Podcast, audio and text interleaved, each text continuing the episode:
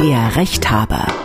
Anwalt Thomas Kinschewski hilft Ihnen weiter. Verletzung im Homeoffice nun doch versichert. Was heißt das konkret? Dann muss ich zahlen, wenn mein Hund einen Fremden beißt, wenn der sich unaufgefordert Zugang zu meinem Grundstück verschafft? Und darf mich ein Bekannter mit Hund besuchen, auch wenn in meinem Mietvertrag Hundehaltung verboten ist? Außerdem muss eine Versicherung zahlen, wenn nicht klar ist, wann der Schaden entstanden ist und muss der Azubi mit seinem eigenen Auto Botengänge für den Chef erledigen und wer zahlt eigentlich, wenn das Auto Auto dabei beschädigt wird. Damit hallo und herzlich willkommen zum Rechthaber, der Podcast für Ihre juristischen Alltagsfragen. Mein Name ist Camillo Schumann von MDR aktuell das Nachrichtenradio und hier ist der Mann, der Ihnen weiterhilft, Anwalt Thomas Kenschewski aus Dresden. Ich grüße dich. Camillo, wie immer, ich grüße dich und freue mich. Hallo. Thomas, ich sage dir, unser Podcast wirkt. In der letzten Ausgabe haben wir ja darüber gesprochen, dass ein Sturz im Homeoffice kein Arbeitsunfall ist. Ne? Wir hatten da ja ähm, so ein aktuelles ähm, Urteil ähm, besprochen. Ein paar Tage später hat dann der Bundestag gehandelt und beschlossen, dass Verletzungen im Homeoffice nun doch versichert sind. Man hat nämlich das Gesetz geändert. Es gibt ein Betriebsverfassungsgesetz und in dem steht also drin, dass ähm, was Homeoffice ist und so weiter. Und da hieß es eben, na ja, gut, was äh, außerhalb des ähm, Homeoffice an Unfällen passiert, das sei halt äh, unfallversichert. Und im Sozialgesetzbuch Nummer 7 hat man jetzt eine Änderung eingeführt und hat gesagt, also das gilt jetzt auch für das, was zu Hause passiert. Also vom sprichwörtlichen Gang, letzte Woche, vorletzte Woche, vom Klo zum Büro, das ist jetzt normalerweise mitversichert, wenn ich also die Treppe runterstürze in mein Homeoffice, dann bin ich unfallversichert, als wenn ich auf dem Weg zur Arbeit äh, gegen den Baum fahre. Und obendrein, das finde ich ziemlich gut, mhm. es war ja früher auch ganz klar, dass zum Beispiel ich bringe auf dem Weg zur Arbeit meine Kinder in die Kindertagesstätte, in die Schule oder was auch immer. Da hieß es früher ganz klar, ist nicht mitversichert, wenn mir da was passiert, dann bin ich da kein Unfall, äh, habe ich keinen Unfallversicherungsschutz. Das hat man geändert und hat gesagt, auch das ist jetzt momentan in der momentanen Pandemie Homeoffice-Situation mitversichert. Gute Geschichte, danke nach Berlin. Ja, prima. Und ähm, mobiles Arbeiten, das kann man ja jetzt nicht nur im Homeoffice machen, sondern äh, überall äh, praktisch. Ist das auch mitversichert? Ja, es ist, gibt keine Definition mehr. Homeoffice heißt ja Heimarbeit. Ne? Ich muss aber, wenn ich Homeoffice mache, nicht zu Hause sein. Ich kann mich auch, auf Deutsch gesagt, in der Dresdner Neustadt in eine Kneipe setzen und dort irgendwelche äh, Programme entwickeln. Das zählt als Homeoffice, weil ich mit Hilfe elektronischer Kommunikationsmittel, so das Juristendeutsch, ähm, Arbeitsleistung erbringe, die mein Arbeitgeber mir zu vergüten hat. Übrigens aufgepasst, äh, mhm. man muss ähm, darauf achten, es gibt eine neue Dokumentationspflicht. Man muss also das, was man an Arbeitsleistung erbringt, muss man minutiös genau dokumentieren können, wenn der Arbeitgeber es verlangt. Der Gesetzgeber hat gehandelt, feine Sache. Ja, kommen wir zum ersten Fall. In dieser Ausgabe soll es ähm, am Anfang schwerpunktmäßig um Hunde gehen. Die Anja hat eine WhatsApp-Sprachnachricht an die 0172 6380 789 geschickt. Meine Eltern haben einen Hund und dieser hat vor kurzem auf dem Grundstück meiner Eltern einer fremden Person in die Wade gebissen. Diese Person hat zuvor das Grundstück allerdings unaufgefordert betreten.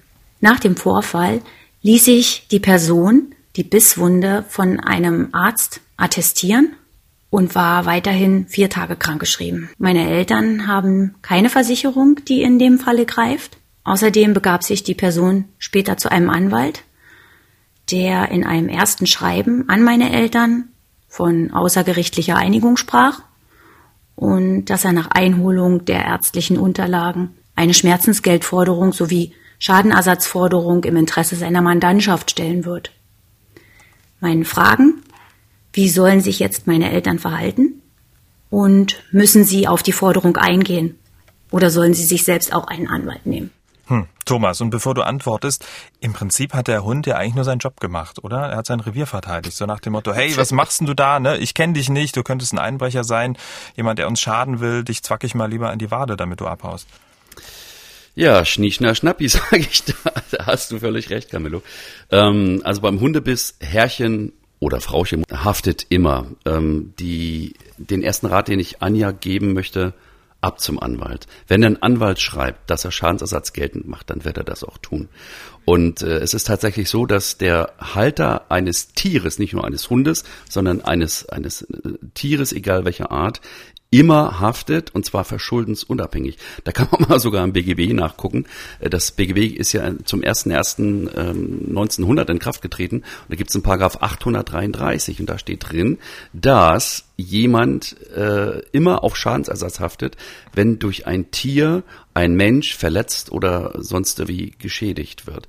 Ich kann in dem Fall nur dazu raten, äh, wie gesagt, wirklich einen Anwalt sich zu nehmen, weil äh, in dem Moment, wenn ich gebissen werde durch einen Hund, egal was ich mache, ich bin als Halter des Hundes zum Schadensersatz verpflichtet. Und je nachdem, was passiert, da gibt's ja ganz dumme Fälle. Ähm, ich habe da mal nachgeguckt, da gibt's sogar einen Fall, da ist ein Tierarzt, ja, durch einen aufwachenden Hund in einer Tierarztklinik nach einer Hüft-OP, glaube ich, war das, ist gebissen worden. Und der hat eine sechsstellige Schadensersatzsumme bekommen, weil er da danach nicht mehr als Tierarzt arbeiten konnte, weil der Hund ihn beim Aufwachen gebissen hat. Selbst dafür mhm. haftet der Halter. Und ich kann nur sagen, Versicherung bei Hunden und Co. ist Pflicht. Hm. Beim Tierarzt ist das ja so ein bisschen Berufsrisiko, ähm, könnte man jetzt meinen, aber hier ist es ja wirklich ein privates Grundstück. Vielleicht stand er ja auch dran, irgendwie hier Vorsicht vor dem bissigen Hund äh, und dann ohne Klingeln einfach aufs, aufs Grundstück äh, gegangen. Das spielt alles keine Rolle, ja? So ist es. Das ist genau dasselbe wie das Schild Eltern haften für ihre Kinder oder Betreten der Baustelle verboten. Wenn ich, egal wo ich bin, von einem Hund gebissen werde und wenn ich selbst illegal auf ein Grundstück eindringe, mhm. dann haftet mir der Hundehalter dafür, dass er mich gebissen hat. Und je nachdem, ich meine, vier Tage Krankschreibung, da gibt's viel Schlimmeres, aber grundsätzlich Hundehalter ist dran. Und die Versicherung, also die, die, die Tierhalterhaftpflicht, wie das heißt, ist keine Pflicht in dem Sinne, aber sie ist nur dringend zu empfehlen, weil genau solche Fälle immer dann vorkommen, wenn man damit nicht rechnet. Hm. Und äh, was heißt denn jetzt Schadenersatz in dem Fall? Ähm, wer damit noch nie was äh, zu tun gehabt hat, womit muss jetzt die Familie ähm, von Anja rechnen? Naja, man unterscheidet Schadensersatz und Schmerzensgeld. Schmerzensgeld ist die sogenannte immaterielle Entschädigung für, ja, whatever mir also an, an, an, an, an Einbußen entstanden ist, an Schmerzen, an äh, Lebensqualitätsverlust und so weiter. Das ist, sagen wir, der, der, der, weiche, weiche Teil des äh, Schmerz, des Schadensersatzes und der harte Teil ist, wenn mir tatsächlich wie bei dem Tierarzt, von dem ich gerade sprach, wenn der zum Beispiel nicht mehr arbeiten kann, ja, äh, wenn einem rechtsendigen Tierarzt in die rechte Hand gebissen wird und dem fällt ein Finger dabei ab und der kann nicht, kann nicht mehr operieren, hm. ja, dann hat er natürlich, hat er natürlich einen Schaden, den er auch beziffern kann und zwar in Gestalt des Verdienstausfalles oder in Gestalt von zum Beispiel äh, Umschulungskosten und so weiter, wenn er sich möglicherweise ander, anderweitig weiterbildet. Also, was hier in dem konkreten Fall rauskommt, kann ich nicht sagen, weil die, die, äh, die Fakten sind mir zu knapp. Aber vier Tage Krankschreibung nach einem Hundebiss in die Wade äh, und so weiter und so fort.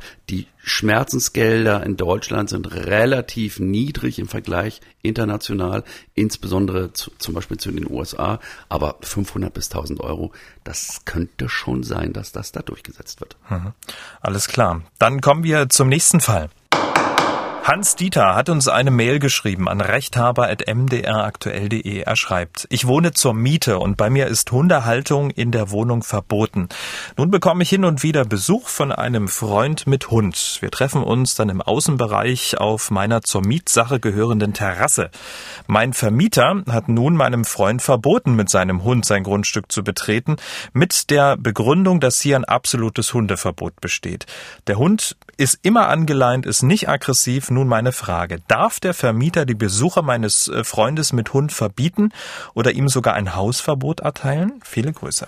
Also das Hundehalterverbot ist nicht gleichzusetzen mit einem Hundebesuchsverbot.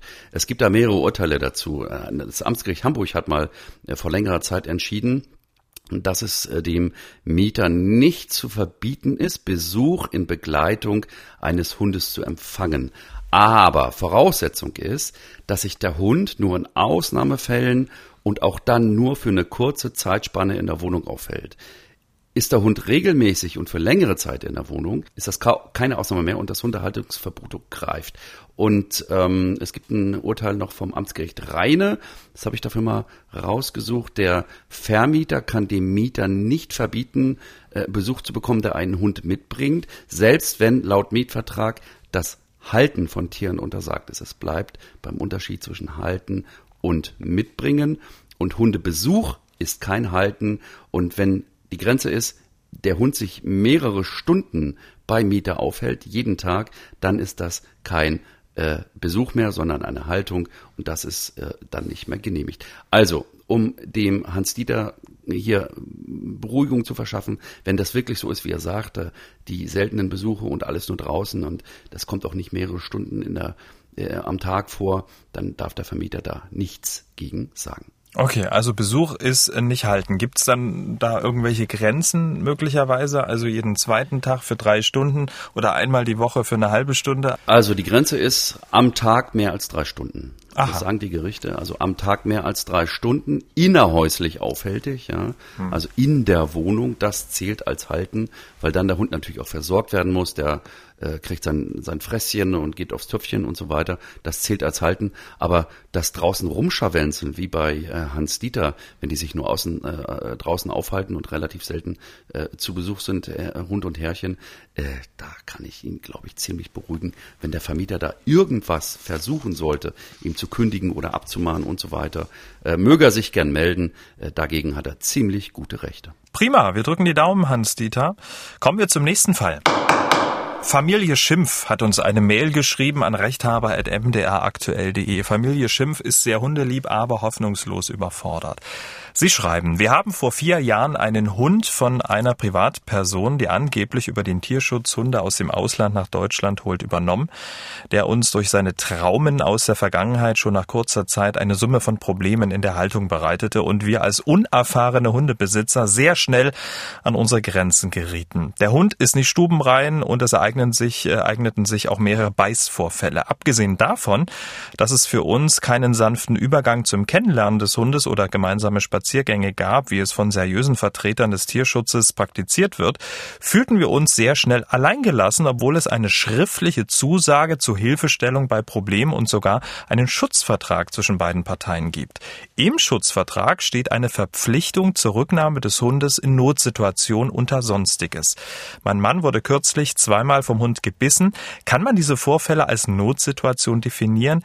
Wie sollten wir am besten vorgehen? Viele Grüße als völlig unerfahrener Hundehalter sich aus dem Ausland äh, so einen Hund mit Schutzvertrag zu holen, boah, Attention, Attention, da wäre ich vorsichtig. Zunächst mal die äh, Frage äh, zu beantworten von Familie Schimpf. Wahrscheinlich sind, wenn es stimmt, dass die Sache vier Jahre oder länger her ist, sind die Ansprüche verjährt aus dem Schutzvertrag. Und dieser Schutzvertrag ist ja ähm, in der Juristerei so ein Begriff, der ist heftig umstritten. Die, manche Leute sagen, das sei ein sogenannter Verwahrungs- oder Aufbewahrungsvertrag, aber die meisten Leute sagen, so ein, so ein Schutzvertrag ist nichts anderes als ein Kaufvertrag. Und das heißt, dass ähm, die Regeln über den Kaufvertrag sozusagen äh, auch über so ein, über so ein Tier äh, gelten können. Und die meisten Klauseln in diesen Schutzverträgen, die sind äh, nach der Rechtsprechung unwirksam, vor allen Dingen, wenn man Vertragsstrafen zum Beispiel vereinbart oder ähm, die, äh, das äh, Verbot, des Hund, den Hund weiter zu veräußern oder das Gebot, den Hund zurückzunehmen bei bestimmten Vorfällen. Also all das ist echt kritisch zu sehen. Ich kann ähm, der Familie äh, Schimpf nur sagen, ja, sehen Sie zu, äh, wenn es wirklich unerfahrene äh, Hundebesitzer sind, wie die Familie Schimpf, dass sie dieses Tier loswerden. Und ich würde mich nicht dran klammern an die ähm, Vermittlerin oder Veräußerin von damals, von vier Jahren, irgendwie nochmal ranzukommen, weil das dürfte wahrscheinlich verjährt sein. Und äh, wenn man das gerichtlich durchsetzen will, da vergehen möglicherweise Jahre, äh, über die man mit dem Tier weiter belastet ist. Hm? Und so ein Schutzvertrag, du hast gesagt, das ist sozusagen ziemlich umstritten, diese Vertragsform. Ähm, worauf sollte man da achten? Sollte man den gar nicht eingehen? Sollte man eine andere Vertragsform wählen, ähm, damit sozusagen andere, die jetzt diesen Podcast hören und vielleicht vor einer ähnlichen Entscheidung stehen, nicht sozusagen denselben Fehler in Anführungszeichen machen? Oder gibt's gar nichts anderes, wenn man so, so, so einen Hund übernehmen will? Ja, es gibt ja nichts, was es nicht gibt in, der, in, der, in der Rechtspraxis. Also ähm, die Alternative zu einem Schutzvertrag, der also überwiegend unwirksam ist in seinen Klauseln, ist eine Schenkung mit Widerrufsvorbehalt. Das heißt, man schenkt also ein Tier und sagt, äh, wenn es mir nicht gefällt oder wenn es nicht gut geht, nimm es bitte zurück. Dann muss die Frau das zurücknehmen. Oder man sagt, okay, ähm, ich räume dir sozusagen ähm, eine Nutzungsüberlassung ein. Das heißt, ich, es ist bei Pferden ganz häufig, dass man sagt, okay, ich gebe dir ein Pferd, mhm. Ähm, bei Pferden ist eine Reitbeteiligung ganz verbreitet. Das heißt, ein Pferd wird von vier, fünf, sechs Leuten äh, betreut, beritten und äh, gepflegt. Und wenn das nicht funktioniert, dann kann man mit diesem Nutzungsüberlassungsvertrag vereinbaren, dass bei Nicht-Funktionieren im menschlichen Kontakt das Tier zurückgegeben werden kann. Aber diese Schutzverträge, wie gesagt, die, die, die Schutzverträge, salopp formuliert, schützen diejenigen, die die Tiere übergeben, weil die kriegen nicht nur Geld dafür, sondern die haben auch in der Regel ganz weitgehende Rechte für den Fall, dass irgendwas schief geht und der, der Abnehmer des Tieres, der ist meistens ziemlich, steht meistens ziemlich dumm da, wenn es dann mit dem Tier wirklich Probleme gibt. Verstehe. Also rechtlich mit diesem Schutzvertrag hat die Familie Schimpf jetzt erstmal schlechte Karten. Hat sie nicht viel gewonnen, richtig. Kommen wir zum nächsten Fall. Alexandra hat uns eine Mail geschrieben an rechthaber.mdraktuell.de. Ähm, anderes Thema. Sie hat sich von einem Elektriker ein Angebot machen lassen. Sie wollte ein paar Lampen in ihrer Wohnung ersetzen lassen, also ein bisschen hübsch machen lassen. Nach einigem Hin und Her hat sie das Angebot aber nicht angenommen. Trotzdem flatterte eine Rechnung des Elektrikers ins Haus über satte 145 Euro.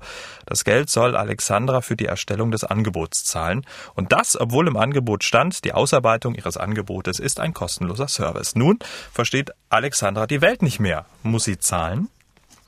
Tja, nein, also da komme ich ja vor Lachen nicht ins Schlaf. Äh, Alexandra, entspann dich, ganz ehrlich.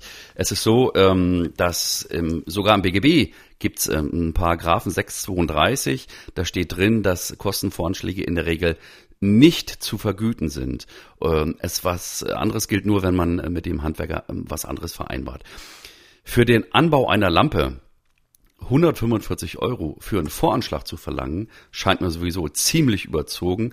Also ich, ich kann nur sagen, äh, da kann sie die nächste Mahnung getrost abwarten und ähm, möglicherweise auch Maßnahmen des, des Elektrikers. Da wäre ich ganz entspannt. Also das muss sie definitiv nicht bezahlen. Hm. Es war jetzt nicht nur eine Lampe, es waren mehrere Lampen, es waren glaube ich so ein LEDs und so. Also richtig schick sollte das werden. Also es war schon ein bisschen mehr als jetzt nur, sag ich mal, die Birne wechseln. Ähm, aber unabhängig davon, selbst wenn ähm, der äh, Elektriker viel Zeit möglicherweise auch investiert hat, äh, sich vielleicht durch die Wohnung gegangen ist, Maße genommen hat und so weiter und so fort und am, und am Ende kommt man nicht überein, zahlen muss man nicht für das Angebot.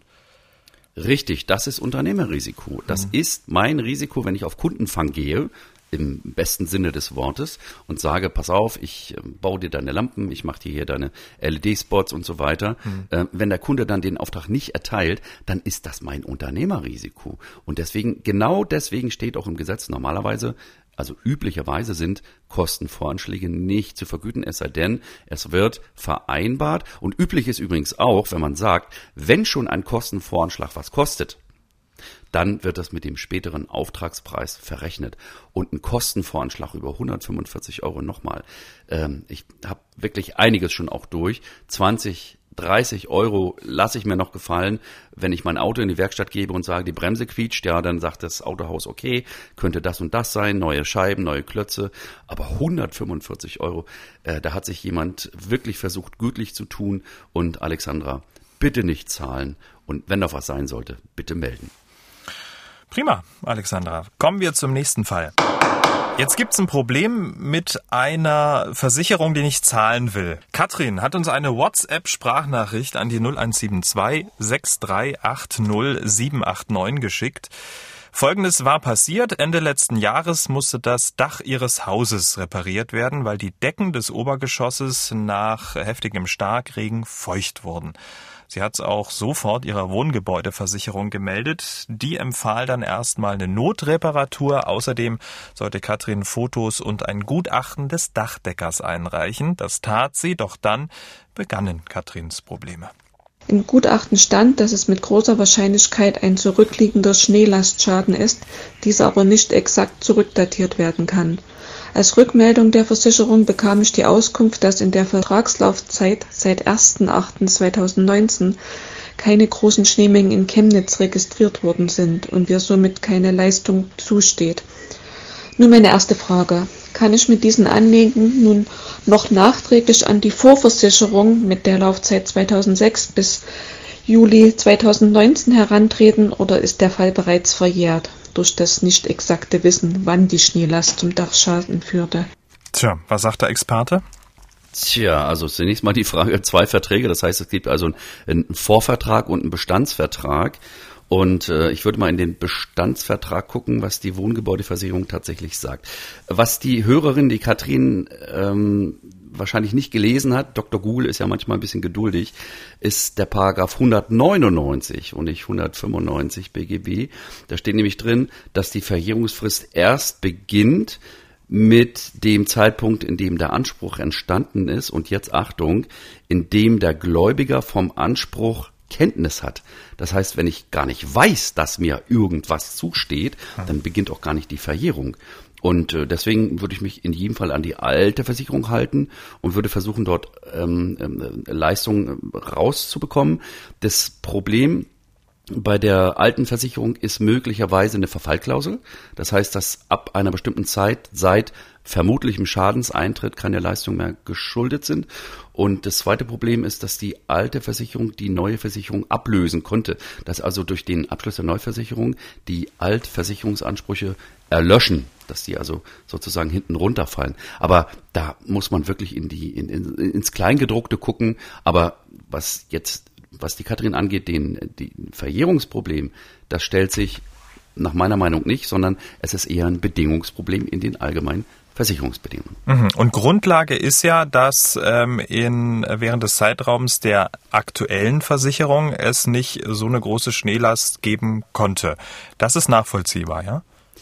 Ja, also ähm, äh, in der Tat, äh, äh, in der Zeit gab es wirklich wohl keinen großen Schneeanfall mit großen Schneelasten, sondern es ist länger her. Und wenn das sich erweisen lässt, ähm, dann würde ich mich vielleicht auch mal darum kümmern, dass derjenige, der mir sozusagen das Haus verkauft hat, wenn das denn so war, das weiß man ja nicht von der Katrin, ähm, dass da vielleicht irgendwas verschwiegen worden ist und dass ich mir überlege, ob ich nicht vielleicht sogar an denjenigen rankomme, der hätte wissen müssen, dass in diesem Haus aufgrund früherer Schneelasten äh, ein Problem besteht, was er mir verschwiegen hat. Okay, ähm, das wissen wir jetzt nicht. Ne? Ähm, das wäre sozusagen nochmal noch mal ein separater Fall, aber ich sag mal so, die Katrin hat jetzt schon Sorgen genug. Ähm, also mit anderen Worten, nicht die aktuelle Sicherung, äh, nicht die aktuelle Versicherung, die ist in der Tat raus, sondern es geht wirklich um die äh, Vorversicherung. An die muss man jetzt ran. Ja, das würde ich primär versuchen, dass ich auf jeden Fall an die Vorversicherung rankomme. Ähm, wenn sie, wie gesagt, in der Haftungszeit noch drin ist, es gibt ja auch Nachversicherungszeiten, innerhalb derer die Versicherung dann auch von der Leistung frei ist. Ich würde auf jeden Fall beide anschreiben und ähm, versuchen, eine gütliche äh, Lösung da zu finden. Das mit dem Gutachter übrigens, ne, mhm. dass der Gutachter meint, dass dort also eine, eine Schneelast mal wahrscheinlich das Dachgebälk irgendwie mhm. beeinträchtigt hat, mit der Folge, dass die Dachabdichtung beschädigt ist. Ähm, dabei muss man es nicht belassen. Ich weiß ja nicht, wer den Gutachter beauftragt hat. Ähm, Wenn es tatsächlich die die äh, Katrin war, mhm. dann würde ich nachfragen, äh, worauf der Gutachter seine Annahmen stützt. Denn wenn sich herausstellt, dass es gar nichts mit einer alten Schneelast zu tun hat, sondern dass es zum Beispiel eine ganz normale äh, Senkungserscheinung ist im Dachgebälk, was hervorkommt nach 30, 20, 30 Jahren, ist es normalerweise der Fall. Ähm, dann, dann, dann würde ich mich gar nicht mehr auf den Gutachter stützen. Dann würde ich sagen, das ist ein ganz normaler äh, laufender Versicherungsfall aufgrund äh, geschehender Ereignisse. Das ist wie Grundwasserstau oder so, äh, wo man gar keinen Einfluss drauf hat. Und äh, da würde ich mich hier auf Gutachterseite nicht äh, mit abspeisen lassen. Also das ist auch noch ein Angriffspunkt. Hm. Also im Zweifel jetzt einfach nochmal einen drauf gucken lassen. Ja, also wir haben es ja zu tun mit einem Parteigutachter und äh, wenn man sich darum streitet, dann sollte man einen öffentlich bestellten und äh, vereidigten Sachverständigen nochmal noch, noch mal drüber gucken lassen und tatsächlich auch äh, dann schauen, dass der sich mit dem Bestandsgutachten auseinandersetzt und sagt, okay, damit bin ich äh, d'accord oder damit bin ich nicht d'accord. Prima, wir drücken die Daumen, Katrin. Kommen wir zum nächsten Fall. Der Fall von Sören ist der Knaller. Würde ich mal sagen. Sören hat uns eine WhatsApp-Sprachnachricht an die 0172 6380 789 geschickt. Folgendes war passiert. Mein Sohn, 19 Jahre alt, ist mit meinem Auto für den Chef unterwegs gewesen zur Post. Er wollte aus der Parklücke ausfahren und hat jemand angeditscht. Die Unfallgeschädigte, eine ältere Dame, verzichtet auf ihre Schadensregulierung aber ich selber sitze jetzt auf meinen Schaden, weil ich der Fahrzeughalter und der Versicherungsnehmer bin von dem Fahrzeug, womit mein Sohn gefahren ist. Jetzt ist die Frage, kann sich der Chef aus dieser Affäre herausziehen? Ja oder nein? Ich bin der Meinung, der Chef ist in der Verantwortung, weil der Chef von meinem Sohn, er ist dort Azubi, ihn angewiesen hat, mit seinem Privat-Pkw zur Post zu fahren. Was mache ich nun? Wer soll die Kosten für mein, an meinem Fahrzeug tragen? Wahnsinn, ne? Da verlangt der Chef vom Azubi, dass er mit seinem Privatauto Bodengänge ähm, erledigt. Und aber noch ein wichtiger Hinweis von Sören. Eine betriebliche Regelung über Fahrten von Angestellten oder Azubis in der Firma mit ihrem Privat-Pkw für irgendwelche Dienstfahrten für den Chef gibt es nicht. Wurde mir nicht vom Chef ausgehändigt oder vorgelegt. Von daher gehe ich von aus, es gibt eine Regelung nicht. Hm. Und wer zahlt nun äh, den Schaden an Sörens Auto? Wir reden über Arbeitsrecht und äh, Arbeitsrecht hat mit, mit Aufträgen oder so, äh, nichts zu tun. Im Zweifel, so leid's mir tut, Sören, äh, haftet der Sohn. Ähm, das Bundesarbeitsgericht hat Grundsätze über die Beschränkung der Arbeitnehmerhaftung entwickelt. Das gilt seit 25, 30 Jahren ungefähr. Und äh, danach äh, unterscheidet man zwischen einfacher, mittlerer äh, Fahrlässigkeit und grober Fahrlässigkeit und Vorsatz. Bei leichter Fahrlässigkeit haftet der Arbeitnehmer überhaupt gar nicht, sondern wenn betrieblich veranlasste Tätigkeiten zu einem Schaden führen und der Arbeitnehmer eine so also eine lässliche Sünde begangen hat, wie sie jedem passieren kann, dann äh, bleibt der Geschädigte auf seinem Schaden sitzen. Genau für diese Fälle gibt es nämlich eine Kaskoversicherung. Bei mittlerer Fahrlässigkeit gibt es eine Haftungsteilung, das heißt, der Schaden wird halb und halb geteilt. Und bei grober Fahrlässigkeit oder Vorsatz, da äh, haftet der Arbeitnehmer tatsächlich voll. Typischer Fall, ein Lkw-Fahrer ähm, fährt volltrunken mit zwei Promille mit einem Schwerlasttransporter unter eine Brücke und rammt die Brücke ein. Da haftet er natürlich voll. Ähm, bleibt ihm zu wünschen, dass er eine Haftpflicht hat. Aber in diesem Sinne, ähm, Sören, ich würde eher drüber nachdenken, meine Kasko zu ziehen und zusehen, dass ich da irgendwie aus der Vollkaskoversicherung meine, meine ähm, Schadensersatzforderung kriege. Ansonsten gegen den Arbeitgeber, wenn der Junge, Zitat, nur angeditscht hat, also ich schätze das als äh, leicht fahrlässig ein, dann äh, ah. ist da ist da wohl nichts zu holen vom Chef. Aber grundsätzlich durfte der Chef den Azubi überhaupt anweisen, mit seinem Privat-Pkw zur Post zu fahren?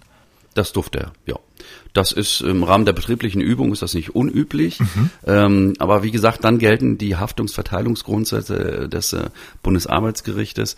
Und äh, äh, der, man muss auch wissen, der ähm, Angewiesene, also hier der Azubi, darf eine Weisung der Gestalt, dass ich mit meinem Privat-Pkw bestimmte Verrichtungen machen darf, der darf er zurückweisen. Also mhm. das darf er ablehnen und darf sagen, das, das will ich nicht, das muss ich nicht, das Risiko ist mir zu hoch. Die meisten machen es nicht, ja, wegen des Betriebsfriedens. Aber in dem Falle ist es eben so gewesen. Und dann gelten, wie gesagt, die äh, Grundsätze der Haftungsverteilung des Bundesarbeitsgerichts. Also wenn ich dich richtig verstanden habe, der Chef darf den Azubi ähm, sozusagen auffordern, mit seinem Privat-Pkw zu fahren. Der Azubi darf aber ablehnen.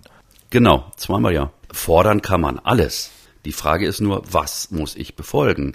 Ähm, das ist ja wie im, im, im Beamtenbereich zum Beispiel, ja, wenn ich, ich kenne Fälle aus dem Soldatenrecht, wo Leute aufgefordert wurden, ähm, sozusagen rechtswidrige Befehle zu befolgen, zum Beispiel zur Maßregelung von Kameraden. Das habe ich wirklich mal gehabt als Fall, dass ähm, eine Stube aufgefordert wurde, eine Achtmannstube, dass in der Stube ein äh, renitenter Kamerad, sag ich mal, mit untergebracht war.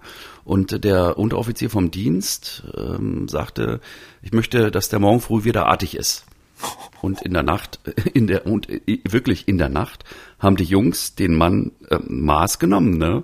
Ähm, der war grün und blau und Ach, danach sollte ja ja sollte nichts passieren und das führte aber zu Konsequenzen. Also das das ist die Grenze. Das so weit geht's nicht. Gut, Sören, dann ähm, das nächste Mal vielleicht einfach sagen, du wisst ja was, ähm, Sohn, da fährst du mal schön mit dem Fahrrad oder du läufst oder der Chef soll dir ein Betriebsauto geben. Ne? Sehr schön, damit sind wir fast am Ende. Es gibt ja zum Schluss ähm, immer was Spannendes aus den Gerichtssälen, was Interessantes, ein Urteil, was man wissen müsste.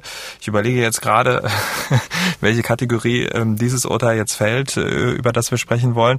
Es ist spannend, es ist interessant, es hat einen sehr hohen Gesprächswert. Es geht um ein Mädchen, das unbedingt mit Jungs singen wollte, darf sie jetzt aber nicht. Ne? Eine Frau in Berlin hat gemeint, dass beim nicht ganz unberühmten Staats- und Domchor Berlin ein Mädchen im Knabenchor aufgenommen werden müsste. Und das Oberverwaltungsgericht Berlin-Brandenburg hat dazu jetzt ein Urteil äh, gesprochen. Es ging nämlich aus der Vorinstanz zurück, weil äh, die äh, Dame, die junge Dame hatte verloren und äh, das OVG äh, Berlin-Brandenburg hat gesagt, ja natürlich darfst du nicht in einem Knabenchor singen. Sagt die Mutter, was? Und jetzt halte ich fest, die Begründung, die Stimme passt nicht zum Knabenchor. Sagt die Mutter, das ist aber ein Verstoß gegen mein Gleichbehandlungs hier Gebot und überhaupt und so weiter. Und da sagt das Gericht, alles Quatsch, natürlich. Äh, ein Knabenchor ist ein Knabenchor, das ist ja wie hier die Thomaner äh, bei uns. Ähm, da passt eine Mädchenstimme einfach nicht rein. Abgesehen davon hat das Gericht dem Mädchen schriftlich bescheinigt, dass es nicht die notwendige Stimmausbildung habe. Das heißt, die hat einfach schlecht gesungen. Und das in Verbindung mit einem Knabenchor, so sagt das OVG Berlin-Brandenburg, äh, das reicht, um das Mädchen auszuschließen. Das ist ein sachlicher Grund, hm. den es braucht, um ungerechte äh, Ungleichbehandlungen zu rechtfertigen. Aber ähm, wenn ich das jetzt richtig verstanden habe, wenn das Mädchen jetzt ähm, ähnlich gut äh, unter einer ähnlichen Stimmlage wie die Knaben gesungen hätte und äh, das richtig perfekt gemacht hätte, wäre sozusagen ja der sachliche Grund gar nicht mehr gegeben. Also das Geschlecht ist ja eigentlich gar kein Grund jetzt gewesen, oder doch? Genau so ist es. Das Geschlecht spielt keine Rolle. Das ist, wie gesagt, ein, äh, ein, ein, ein sachfremder Grund nach dem AGG, also nach dem Allgemeinen Gleichbehandlungsgesetz. Aber in dem Falle war es tatsächlich so, dass das Mädchen nicht nur schlechter gesungen hat als die Jungen, sondern dass es mit seiner Stimmfarbe, ich kenne mich mit den Stimmfarben gar nicht aus, Tenor, Senor oder wie die alle heißen, ähm, dass es da gar nicht reingepasst hat. Also es hätte den Chor verfälscht ähm, und den, den orchestralen Eindruck, den so ein Chor ja vermittelt,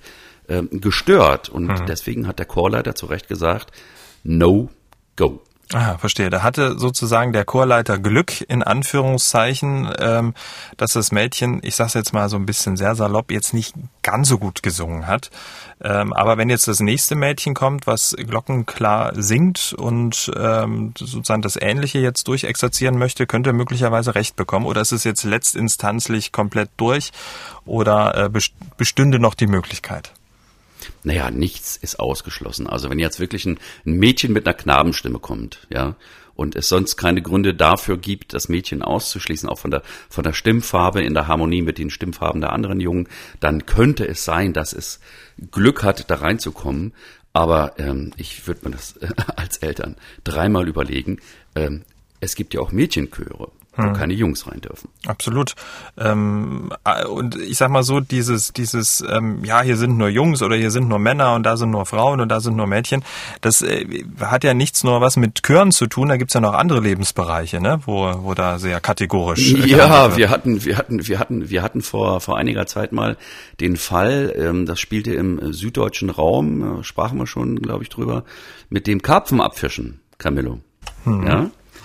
Ähm, da war es so, dass in einer süddeutschen Gemeinde ein Bächlein durch das Städtlein floss und einmal im Jahr wurde in dem Bächlein, in dem Städtlein, das Kerpflein reingelassen. Das heißt, da wurde aus einem großen Auffangbecken, aus einem Zuchtbecken, wurden also Karpfen ähm, die Stadt runtergespült und das war eine Männerveranstaltung seit dem 19. Jahrhundert.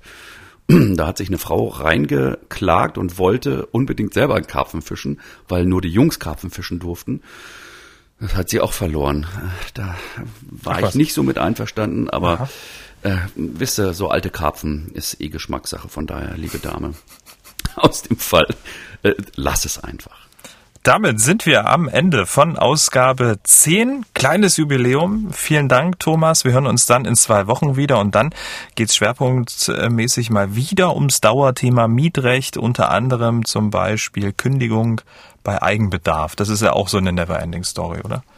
Ja, Eigenbedarf ist wirklich mit das Schwierigste, was man im Mietrecht äh, durchbekommen kann. Es ist allerdings auch die schärfste Waffe der Vermieter, hm. wenn sie denn an Mieter loswerden wollen. Weil wenn ich einmal in den Mietvertrag bin, äh, bin ich von Ausnahmen abgesehen relativ unkündbar. Ausnahmen sind Zahlungsverzug, äh, Vertragsverletzungen sonstiger Art, was weiß ich, Störungen und so weiter. Aber Eigenbedarf ist wirklich ein Thema Camello, da freue ich mich drauf. Da machen wir schön zwei, drei Fälle draus. Ja, sicher, ähm, weil da gibt's auch ganz viele Gerüchte auf Seiten der Mieter, die dann Angst vom Vermieter haben, aber ähm, die Mieter haben eigentlich schon ganz gute Rechte oder sind mit guten Rechten ausgestattet, oder? Ganz kurz. Ja, yeah, ja, also, also Mietrecht ist Mieterschutzrecht. Punkt. Ja, das heißt, als Vermieter bin ich relativ allein auf weiter Flur, wenn ich irgendjemanden loswerden will. Und als Mieter muss ich mir schon richtig was zu Schulden kommen lassen, um rauszufliegen. Und wie gesagt, das Thema Eigenbedarf, das ist und da kommen ja Leute an, die wohnen in äh, Augsburg und wollen in, in Rostock eine Wohnung kündigen wegen Eigenbedarf. Ähm, die, die Mieter können relativ beruhigt sein, so blöd das auch klingt für die Vermieter.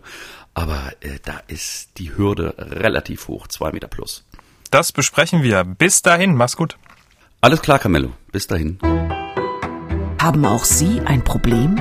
Dann schreiben Sie uns an rechthaber.mdraktuell.de oder senden Sie eine WhatsApp-Sprachnachricht an den Rechthaber.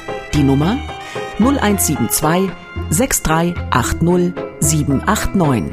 Der Rechthaber erscheint zweimal im Monat auf mdraktuell.de, in der ARD Audiothek und überall, wo es Podcasts gibt.